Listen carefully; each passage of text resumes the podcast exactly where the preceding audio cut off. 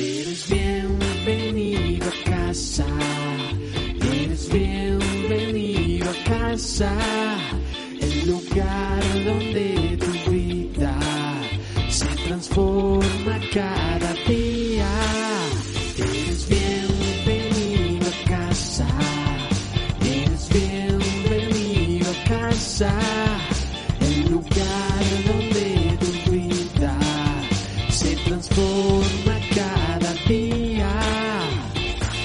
Quiero invitarlos hoy a leer la Biblia en el Evangelio según San Mateo, capítulo 6. Vamos a leer a partir del versículo 19. Dice la palabra del Señor así. No se hagan tesoros en la tierra, donde la polilla y el orín corrompen y donde ladrones minan y hurtan, sino hagan tesoros en el cielo, donde ni la polilla ni el orín corrompen y donde ladrones no minan ni hurtan. Porque donde esté su tesoro, allí estará su corazón. Donde esté su tesoro, allí estará su corazón. Retengamos la lectura allí, oremos por un minuto y digámosle a Dios en nuestra oración que nos ayude a entender la guía del Espíritu para manejar los recursos que Él ha puesto ya en nuestras manos y que milagrosamente pondrá en el futuro también en nuestras manos para que sepamos invertirlo de una manera sabia y no solo con la sabiduría humana, sino con la sabiduría sobrenatural del Espíritu Santo. Eterno Padre, esta congregación reunida en este santo altar y tus hijos que se sintonizan con nosotros en el día de hoy, no solo en este país, sino en otros países. Todos unidos venimos a ti para que la luz del cielo, la luz del Espíritu nos guíe, para que realmente vivamos sin equivocarnos en esta tierra, guiados siempre por ti, no como simples accidentes de un proceso biológico en esta tierra que dura cuatro, cinco, siete, ocho, nueve o diez décadas, sino que tengamos vínculo con la eternidad, que seamos herederos de la vida eterna y heredando esa eternidad gloriosa, vivamos junto a ti desde ahora y hasta tu gloria. Amén y amén.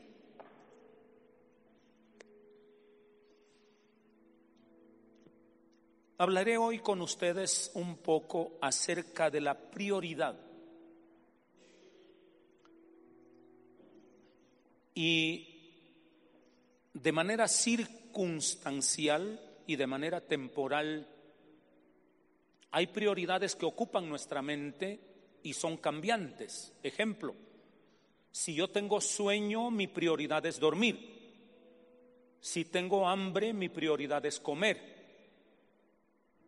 Si tengo frío, mi prioridad es abrigarme. Y si estoy enfermo, mi prioridad es correr a una clínica o a la mano de un especialista. Eso hablando de circunstancias. Pero si he de hablar de procesos temporales, cuando somos infantes tenemos que ir a primaria, prioridad.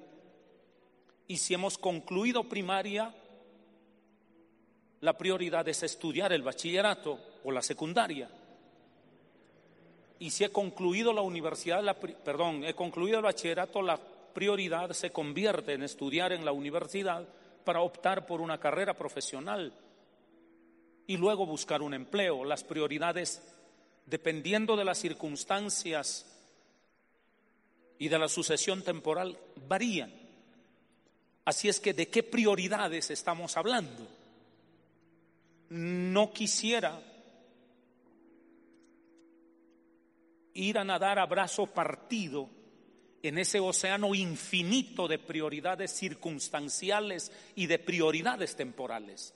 Lo que hoy quiero guiarles a hablar es acerca de la prioridad del corazón, la prioridad eterna de aquello que Agustín decía, nuestra alma tiene un vacío en forma de Dios y quien únicamente puede llenarlo es Dios, porque el vacío del alma tiene la forma de Dios decía San Agustín. Entonces estoy hablando de esa prioridad, de esa prioridad eterna. Dice la Biblia, donde está tu tesoro, si hemos de hablar en segunda persona, donde está tu tesoro, allí estará tu corazón. Eso dice la palabra. Ahora bien, si hablamos de tesoro y hablamos de prioridad, para puntualizar un poco ¿Qué es la prioridad de su vida? La prioridad, no las prioridades o circunstanciales o temporales, sino la prioridad con mayúscula de su vida. Siguiente pregunta. ¿Cuál es la meta de su vida? ¿Hacia dónde apunta usted? ¿Hacia dónde apunta usted? ¿Cuál es la meta de su vida? Siguiente pregunta.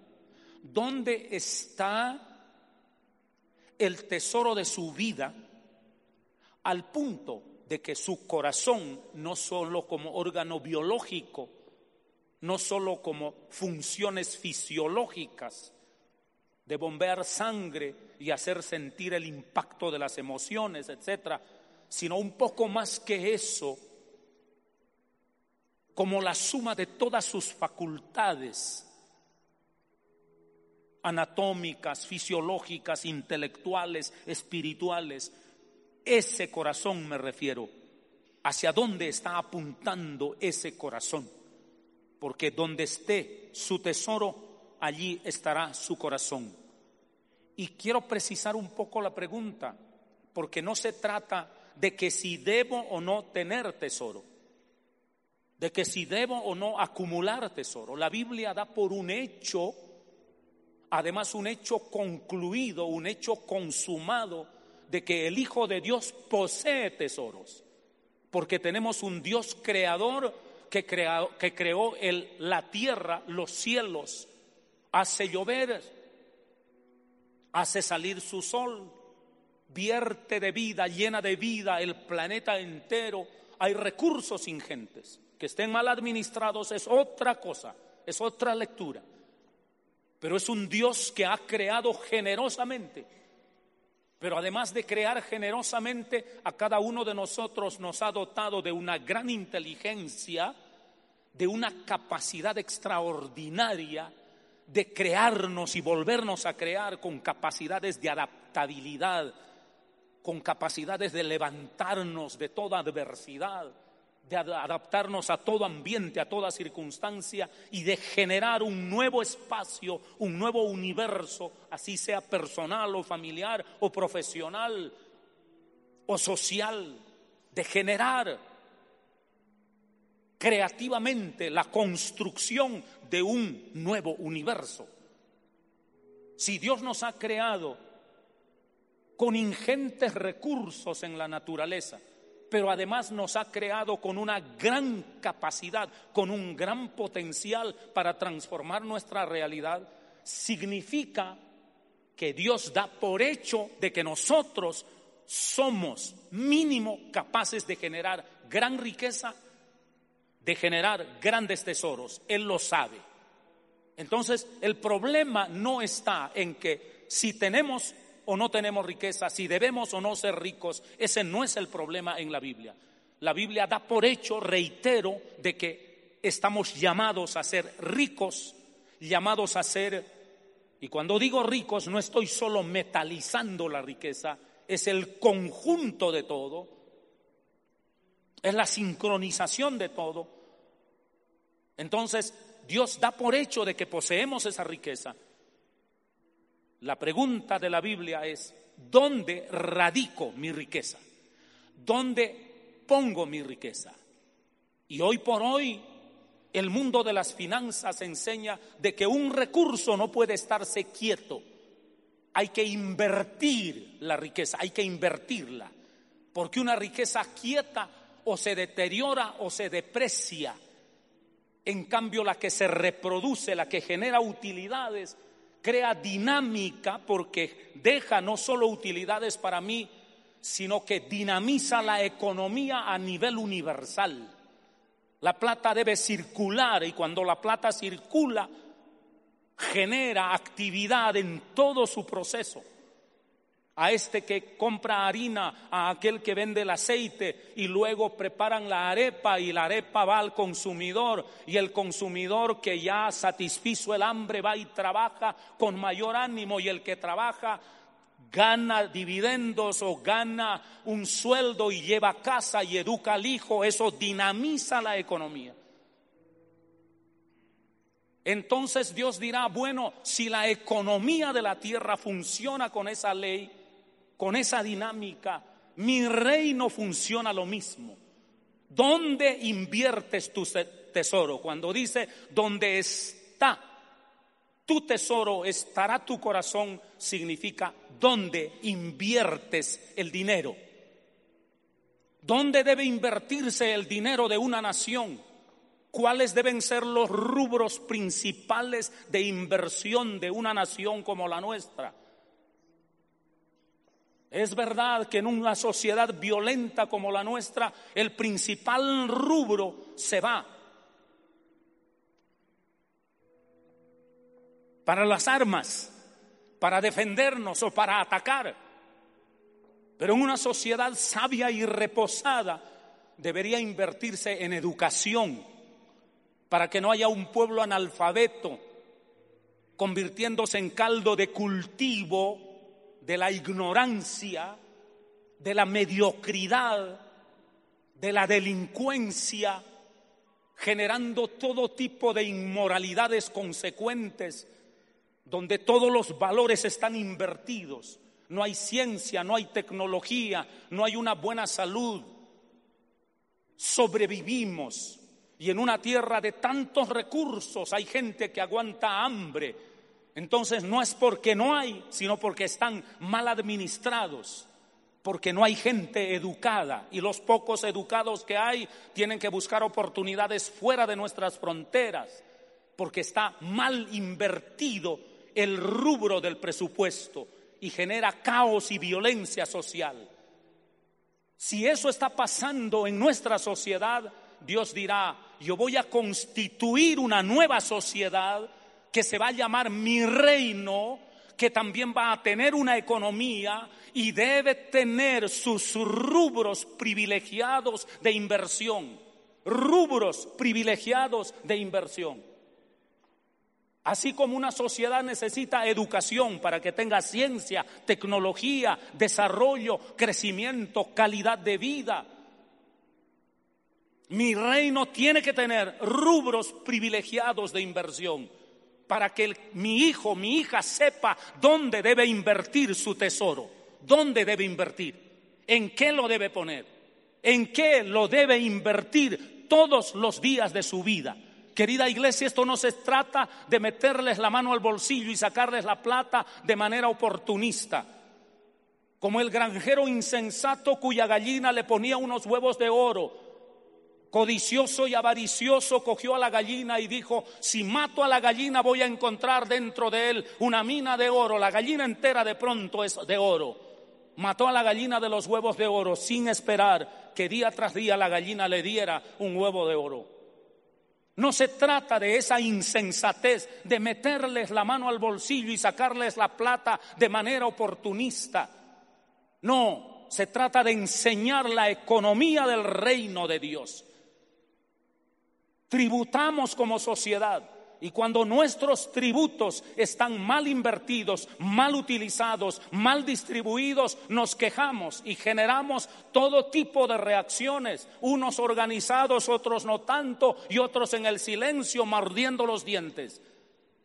Ahora Dios dirá, ese es el modelo que quiero para mi reino, que no sepa en qué invierte la riqueza que yo le doy, el tesoro que yo le entrego, mis riquezas que he distribuido con la creación y el potencial que he puesto en sus vidas, la creatividad que les he entregado, ¿en qué lo están invirtiendo? ¿En qué? ¿Y cuáles son los rubros de mi presupuesto celestial, de mi presupuesto en el reino? Solo hay tres, querida iglesia. De ellos se deriva todo lo demás. Estos son los rubros de inversión en el reino de Dios. Apréndalo por el resto de su vida. No es un invento mío. No he descubierto que el agua moja, ni he llegado al cielo para traer eso. Está en la palabra. Solo son tres. Recuérdelo, niño, joven, adolescente. Los jóvenes, levántenme las manos, por favor. Queridos jóvenes, apréndanlo por el resto de su vida. Para que así como hoy protestan ante una sociedad injusta, no tengamos que protestar en el reino de Dios por una pésima inversión que usted haga sino para que usted invierta y se use bien en el reino de Dios, porque somos hijos e hijas de Dios.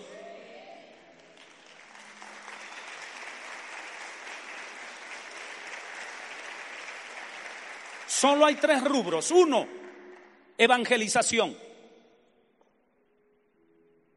Vayan por todo el mundo y prediquen el Evangelio a toda criatura. Y la movilización de un grupo de evangelizadores ellos comen, ellos se visten, ellos necesitan transporte, ellos necesitan medios para evangelizar. Y ese es el rubro primero de la iglesia, del reino de Dios. La plata que se da se debe invertir en la evangelización. O seremos como estos líderes de una nación que le dan el tributo y lo invierten pagándole los viajes de las novias ingentes que tienen invirtiendo la plata donde no deben, comprando arma para mandar matar a sus enemigos. Necesitamos invertir en la evangelización. Y eso es una inversión permanente, no es inventado por un negocio religioso o por un pastor que un día amaneció emocionado. No hay tal cosa, es un mandato divino. El reino de Dios tiene un rubro urgente en el que hay que invertir. Se llama evangelización en Judea, en Jerusalén, en Judea, en Samaria y hasta lo último de la tierra y por los siglos de los siglos hasta que Dios cierre la historia. En eso hay que invertir. Y las almas que se ganen en la evangelización no terminarán podridos en una tumba, irán a la gloria de Dios. Eso es invertir en la eternidad. Eso. Dos, es invertir en la instrucción de la iglesia. El profeta ya lo dijo en la antigüedad, mi pueblo pereció por falta de conocimiento. Una sociedad, además de pobre, mal educada, genera caos, genera violencia, genera criminalidad, genera antivalores. Y esa sociedad no va a ninguna parte. Es una sociedad amorfa, enfermiza, produce líderes enfermizos, profesionales deficientes, calidad de vida censurable para que eso no pase en mi reino, instruyan a la iglesia, instruyan a mi pueblo, porque mi pueblo pereció por falta de sabiduría, de conocimiento, lo dijo el profeta.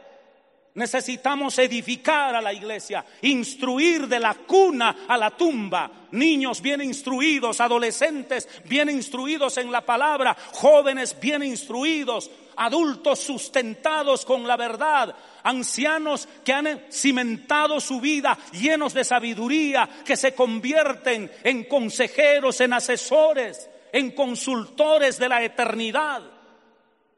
Pero una iglesia deficiente generará tragedias, caos, antivalores, visiones equivocadas, herejías, peleas, violencia, porque es una iglesia mal instruida, como una sociedad mal educada, donde hay profesionales malos. Nada de ciencia, nada de técnica, nada de desarrollo, nada de avance. Y fuera de ellos pulula en la criminalidad. Vamos a tener iglesias enfermas a menos que invertimos en el invirtamos en el rubro de la instrucción. Por eso Pablo dirá que Dios ha constituido ministerios para que eduquen a la iglesia a fin de que crezcan hasta la estatura de Jesucristo. Y la estatura de Jesucristo será por la eternidad. Lo que se educa en la iglesia, se instruye en la iglesia, es para la eternidad. Y allí hay que invertir. Hay que invertir. Segundo rubro. Tercer rubro. Tercer rubro. Son los hechos de misericordia, de compasión. Ya el Antiguo Testamento a modo, de modelo decía, te acordarás, los auxiliarás a las viudas, a los huérfanos y a los extranjeros, porque cual viuda sufriste en Egipto, cual huérfano y abandonado lloraste por el pan, por el sustento en Egipto. Fuiste extranjero y allá te humillaron y te esclavizaron. En consecuencia, tú tendrás entrañas, tendrás misericordia y te acordarás y bendecirás a las viudas, a los huérfanos, a los extranjeros. Obras de misericordia. No es una lista taxativa de viudas, huérfanos y extranjeros, es una lista enunciativa. Lo que está diciendo es invierte en obras de misericordia, de compasión, de auxilio. Invierte, ten sensibilidad. Cuando tu hermano llora por el pan, dele pan. Cuando tu prójimo sufre de desnudez, vístelo. Cuando está pasando momentos difíciles, auxílialo. Porque tuve hambre, me diste de comer. Tuve sed, me diste de beber. Estuve desnudo y me cubriste. ¿Cuándo lo hicimos, Señor? Preguntarán, dice la palabra. Entonces les contestaré, porque hicieron a uno de estos pequeñitos, a mí me lo hicieron. Solo hay tres rubros para invertir en el reino de Dios, o a lo menos son los rubros privilegiados. Evangelización, instrucción en el seno de la iglesia, evangelización al mundo entero, instrucción en el seno de la iglesia y obras de misericordia. ¿Le parece poco? Y todo ello es para invertir en la eternidad. Cuando usted ha invertido en eso, usted tiene el tesoro bien encaminado, es un buen administrador no es como nuestros líderes aquí que se roban la plata y lo retienen de manera avariciosa para ellos sin importar que el pueblo sea ignorante, que el pueblo se muera por enfermedad, que el pueblo se suma en la criminalidad y en lugar de erradicar el crimen se benefician de ello. La iglesia no puede funcionar con esa filosofía. Por eso la palabra de Dios dirá, la prioridad del corazón, uno uno, la prioridad del corazón es un tesoro indestructible. Donde está tu tesoro, allí estará tu corazón. Versículos 19 al 21. Un tesoro indestructible. Usted puede hacer tesoros en la tierra donde la polilla lo destruye, donde el óxido lo destruye el simple paso del tiempo hace que lo biológico se destruya y hasta lo metálico se destruya por la herrumbre, por el óxido. Si hipotéticamente se salvara de la corrosión por el simple paso del tiempo, todavía está la corrosión social, donde ladrones minan y hurtan. Todo lo que se invierte en la tierra está amenazado o por la polilla, o por el óxido, o por los ladrones.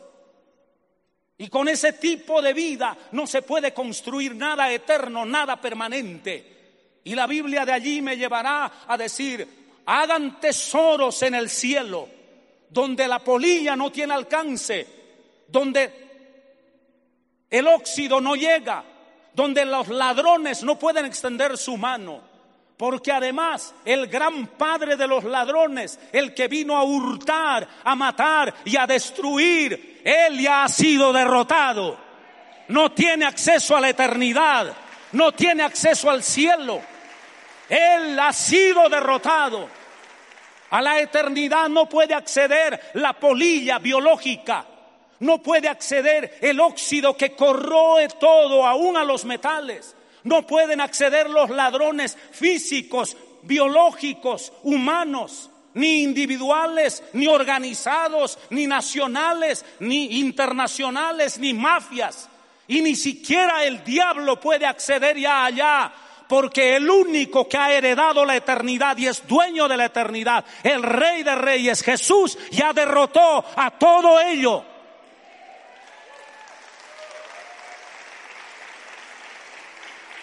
Mi tesoro estará bien invertido cuando yo he invertido para la eternidad. Y para la eternidad solo lo invierto dando generosamente para la evangelización. Y mi alma estará feliz mientras alguien sea evangelizado, porque invertí allí. Mi alma estará feliz, seré un buen inversor, casi como liderado por un comisionista de bolsa, cuya inversión es segura, no está amenazada.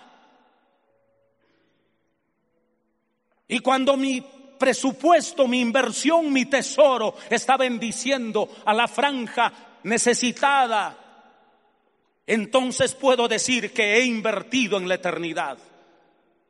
Querida iglesia, entienda esto. La única manera de invertir en el cielo o es evangelizando o es instruyendo o es auxiliando al necesitado. No hay más. No hay más. No le busque la quinta pata al gato. Segundo, la Biblia dirá, la prioridad del corazón no es solo un tesoro indestructible que se invierte en el cielo, también es una visión invulnerable una visión invulnerable. Está en el versículo, en los versículos 22, 23. La lámpara del cuerpo es el ojo. Así que si tu ojo, dice, es bueno, todo tu cuerpo está lleno de luz. Pero si tu ojo es maligno, enfermo, distorsionado, todo tu cuerpo estará en tinieblas. Así que si la luz que hay en ti, si la luz que hay en ti es oscuridad o es penumbra o peor aún es tiniebla, cuánto más no lo serán las propias tinieblas. Diga conmigo, yo soy hijo de Dios. Bueno, todos los que son hijos de Dios digan conmigo, yo soy hijo de Dios. Diga, en mí está la luz del Espíritu, dígalo. Así que no hay oscuridad en usted. La Biblia dice que los ojos son la lámpara del cuerpo. Entonces esos ojos, al abrirse, me permite mirar todo el espectro en derredor mío. La altitud, la amplitud, la profundidad, todas las dimensiones, todos los matices cromáticos, absolutamente me permite percibir todo porque la luz externa hace ese efecto, produce en mí ese efecto. Pero además, el ojo, por ser la lámpara del cuerpo, refleja lo que hay dentro. Es como en una noche oscura, hay una casa iluminada allá en la lejanía y a través de la ventana de cristal refleja la luz interna de esa casa y el viajero a la distancia ve la luz y dice, allá vive alguien, porque hay luz. De manera que el ojo cumple una doble función. Recibe la luz externa e irradia la luz interna. Pero cuando el ojo es enfermo, o percibirá lo externo, uno, de manera deficiente, o dos, de manera distorsionada. El daltonismo, por ejemplo, confunde los colores. Y eso va a pasar en la vida de muchas personas cuando tienen el ojo malo. Perciben todo lo malo de afuera o todo lo que está afuera lo ven mal. todo está mal. Y hay gente así cuya mirada es tenebrosa. Todo esto ya es una perversión, ya es una maldad. Aquí que venga el diablo y haga lo que quiera porque ya no queda nada bueno. Yo estoy que me suicido para irme de una vez con el Señor. Gente escapista, gente enferma, tiene una pésima visión, no tiene una visión sana, no tiene una visión invulnerable, tiene una visión vulnerable porque está enfermo del ojo. Y cuando irradia, irradia toda la amargura interna que tiene, no irradia luz, irradia tinieblas internas, porque solo de la abundancia del corazón habla la boca. Cuando hay un viajero en la noche oscura, no ve una luz encendida a través de la, ventana de, de, vidrio o de cristal que tiene. No, sino solo ve oscuridad. No hay orientación para los que viven en la oscuridad, porque la casa que debiera estar iluminada está en oscuras. Ahora usted dirá, ¿y a qué viene todo esto, pastor? La visión es que cuando hay un hombre que tiene los ojos correctos y sanos, ve bien lo que está afuera y lo que tiene dentro. Lo ve muy bien. Y cuando ve bien, hará proyectos buenos. Sabrá qué es lo bueno y lo malo por fuera. Dónde están los riesgos. Tendrá el ojo bueno. El ojo, alguien que tiene el ojo malo no sabe distinguir profundidad. Puede dar un paso aquí e ir al vacío o puede estrellarse contra esa pared porque no tiene perspectiva, porque el ojo está mal. Entonces Dios dirá, el que tiene el ojo malo no puede ver adecuadamente en mi reino, no puede ver la visión que yo le doy. Y como no puede percibir la visión que doy, se equivoca, invierte donde no debe, critica la inversión mía, se margina, tiene excusas porque tiene la visión mala una mala visión. Y cuando tiene esa mala visión, no puede adherirse a la visión de Dios. Cuando hay una persona que tiene mal los ojos, no pueden darle, por ejemplo, el pase de conducción para que conduzca, porque va, se va a estrellar. Pueda que sea una linda autopista y el mejor vehículo, pero no puede conducir por pésima visión. De eso lo sé. Yo no conduzco por limitación visual. Entonces, ¿qué pasa? Cuando la visión está mal, no puedo ver la visión de Dios. Veré lo que otros me dicen, lo que otros han distorsionado. Entonces leen ustedes en, los, en las redes de comunicación, quitando criticando las ofrendas, criticando los diezmos, criticando a las iglesias, criticando a los pastores, criticando esto, criticando aquello tienen el ojo enfermo, no ven la visión de Dios, no saben qué es invertir en la eternidad. Nunca tendrán una visión clara y Dios dirá, tienes que sanar tu visión. Yo he venido, yo soy la luz del mundo, he venido para abrirte los ojos. He venido para darte una nueva visión, para hacerte ver lo que yo veo, para abrir tus ojos y ampliar tu visión. Querida iglesia, abra sus ojos en este día porque Dios está aquí para ayudarle a abrir.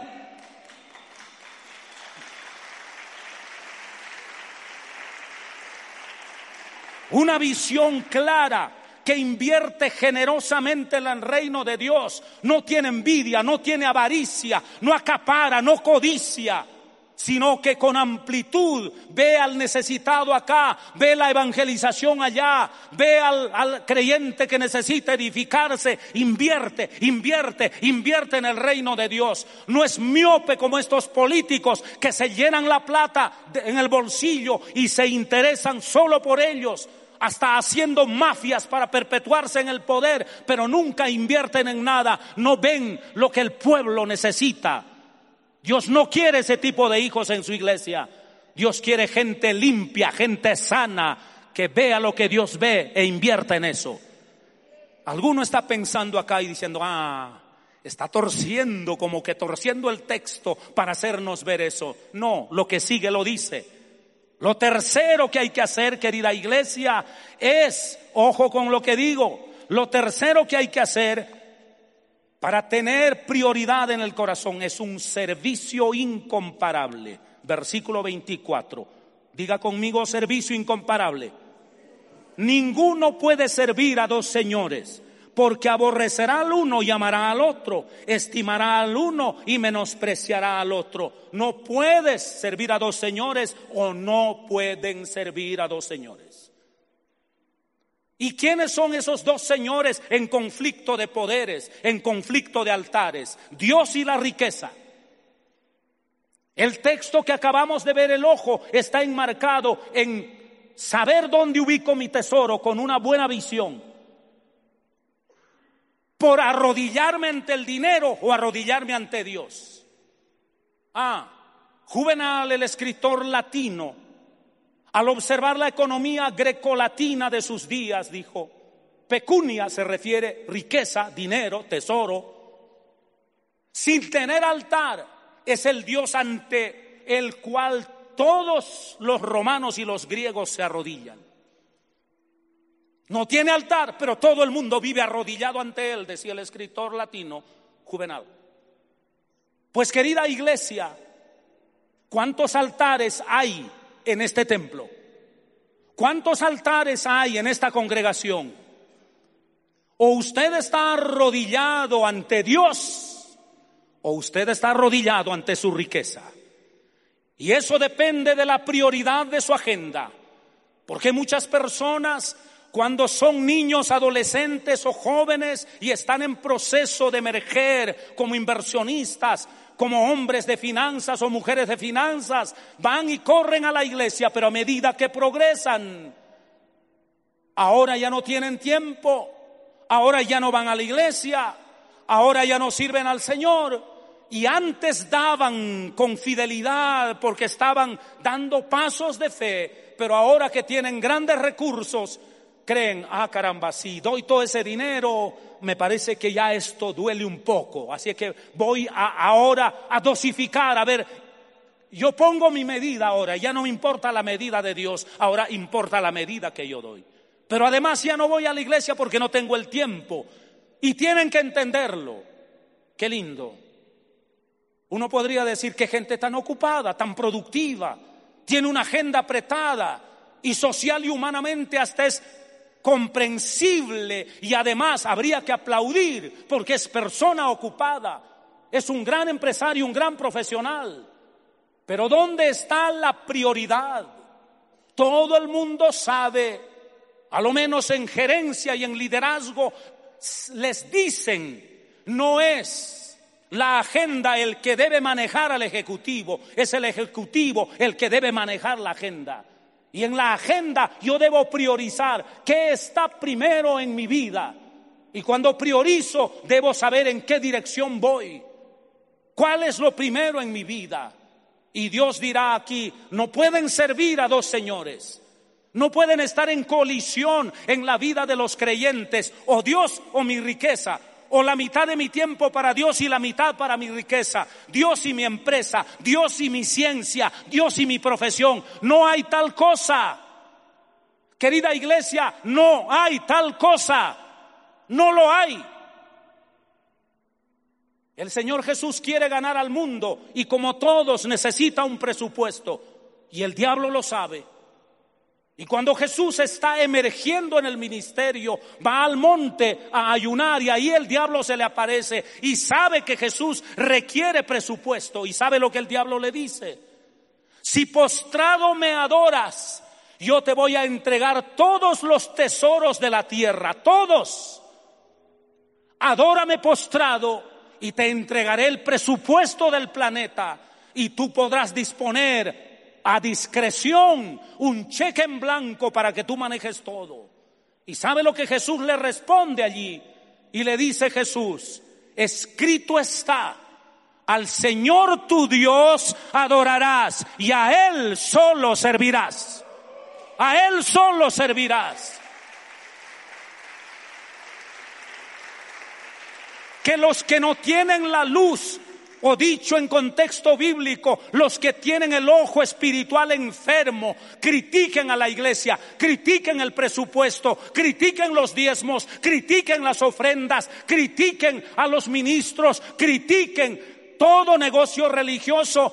Vaya allá ellos, Pero aquí los que somos cristianos sabemos una cosa, en nuestro corazón hay un solo altar y es para el Dios eterno. Mi empresa no puede desplazar a Dios, mi profesión no puede desplazar a Dios, mi riqueza no puede desplazar a Dios. Dios es el único que merece ser adorado. No pueden adorar a Dios y a las riquezas, servir a Dios y a las riquezas. Priorice su tiempo, priorice su presupuesto, priorice su inversión. Querida iglesia, lo digo no, no por avaricia financiera o económica, lo digo porque este santo libro lo dice, primero es invertir en el reino de Dios. Iglesia, primero el reino de Dios. Primero el reino de Dios. Jóvenes, para toda su vida, primero el reino de Dios sea el mejor científico, el mejor inversionista, el mejor profesional, el hombre o la mujer más ricos de la tierra, pero primero está Dios. Al Señor tu Dios adorarás y a Él solo servirás.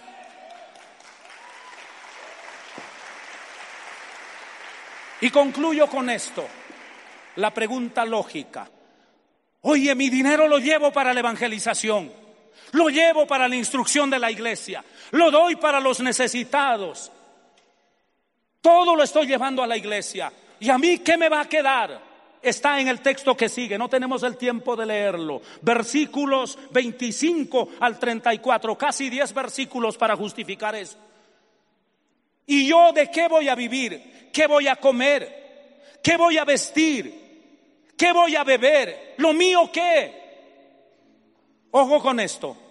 Si usted no quiere servir a Dios, si usted no quiere invertir en la iglesia, si usted no quiere diezmar, no quiere ofrendar, no quiere invertir en la evangelización, no quiere invertir en la instrucción de la iglesia, no quiere invertir en ayudar a los necesitados, no lo haga. Y preocúpese, ahora sí preocúpese y angústiese. ¿Qué comerá mañana? ¿Qué vestirá mañana? ¿Qué beberá? Preocúpese porque a los que invierten en el reino de Dios les dice, no se preocupen por eso, no se preocupen. El Dios que ha creado el cielo y la tierra, el Dios que ha creado a las aves del campo, el Dios que ha creado los lirios, los, las aves que en más de cinco, diez, no sé cuántos milenios o millones de años llevan sobre la tierra, nunca se han preocupado por comer o beber y su Padre Celestial los da de comer y beber.